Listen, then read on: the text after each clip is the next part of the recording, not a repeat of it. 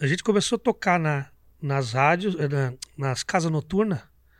A gente puxava a música assim do nada, sem, Sem arranjo nenhum. sem nada. Só o refrão mesmo. Só pra ver a- a- se o povo ia aceitar.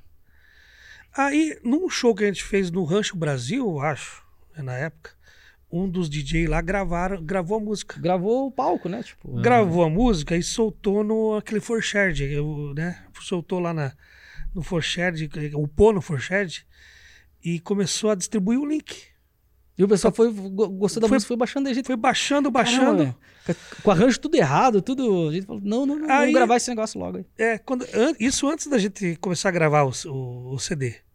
Aí quando a gente viu, a, a gente foi fazer um show em, em Balneário Camboriú, a nossa, a nossa música, a, a sereia cantando, do- a- nós tocando ao vivo no, no Rancho Brasil, entendeu? Tipo, é, é, assim, estourou. Surreal, cara, a nossa. sereia estourou antes. A gente gravar. é, como, a- a- Antes as- de lançar mesmo. É. antes de lançar, co- como se fossem as bandas lá do, do, do- forró, que eles fazem muito, né? Sim. Eles Gravam faziam vivo, muito, né? Aham. Eles gravam muito e soltam e, né?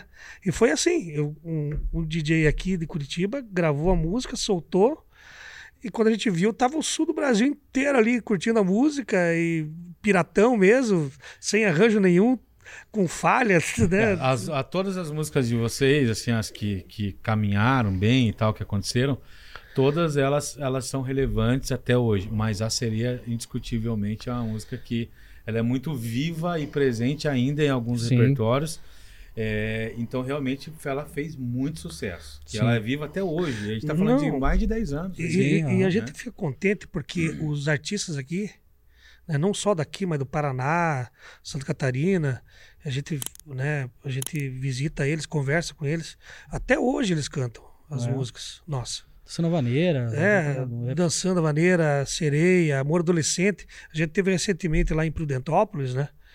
E, e- e daí, conversando com o pessoal lá, né, o pessoal fala, pô, as duplas aqui até hoje cantam as músicas de vocês, tal, né? Da região. Eu falei, cara, é, é algo assim é, que deixa nós emocionados até, porque Pô, a tá gente louco. deixou um legado, né? Com Mas, certeza. você sabe, mas sabe, Márcio, é, que eu acho que uma das, vamos dizer assim, uma das estratégias que a gente sempre levou com relação à música autoral inédita e que funcionou com a gente e que a gente até tem amigos nossos que gravam músicas né, inéditas e a gente tenta falar para eles, ó, você não tem é, aporte financeiro, não tem investidor, você só tem você, cara. Se você não acreditar na tua música, se você não tocar ela no teu show, ninguém vai tocar. Sim. Não é a outra dupla que vai tocar pra você. Então, você faz um show inteiro de música cover e você não vai sair disso por quê? Porque a tua música lá, você não acredita nela, cara. Adianta você ir pro estúdio, gastar dinheiro e você não tocar a tua música no show. Ah, mas não agrada. Não interessa, cara. É a tua música, você tem que acreditar nela. Foi assim, as- Faz um arranjo diferente. todas as entendeu? músicas que a gente que deu certo pra gente, a gente lançava antes. Como? No violão e voz ali, fazia o refrão. A música nem tinha arranjo, tinha nada, mas nós estava cantando ela. Então é você acreditar, cara. É isso que o Jato falou. é- é- sai da. Pensa fora da caixa, faz um Pensa arranjo fora da caixa, diferente. é.